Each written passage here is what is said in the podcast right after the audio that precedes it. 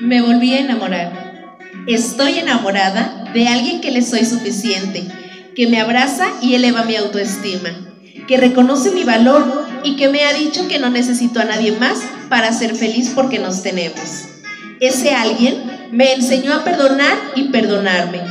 Me volví a enamorar, pero esta vez es distinto, porque me ha hecho entender que merezco lo mejor de lo mejor y no menos. Que un amor con dudas e inseguridades no es amor. Me enamoré de alguien que cree en mí sin importar las veces que tropiece, porque sabe que después de las caídas con más fuerza me levanto. Me enamoré de alguien que me da paz y seguridad, que es capaz de dar todo por mí y que me ama siempre y no a ratos.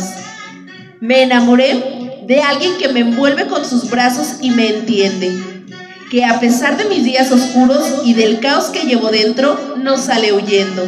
Se queda y me acompaña en mis momentos de soledad y sosiego.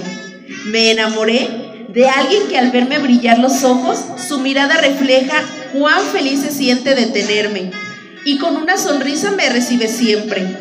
Desde que nos descubrimos, no pasa un segundo en dejarme sola me acompaña a mis lugares favoritos y disfruta de mi compañía sin condicionamientos.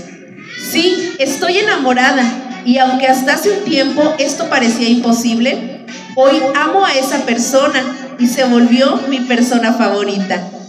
Me volví a enamorar, pero esta vez lo hice de mí y hoy sé que soy yo el amor de mi vida.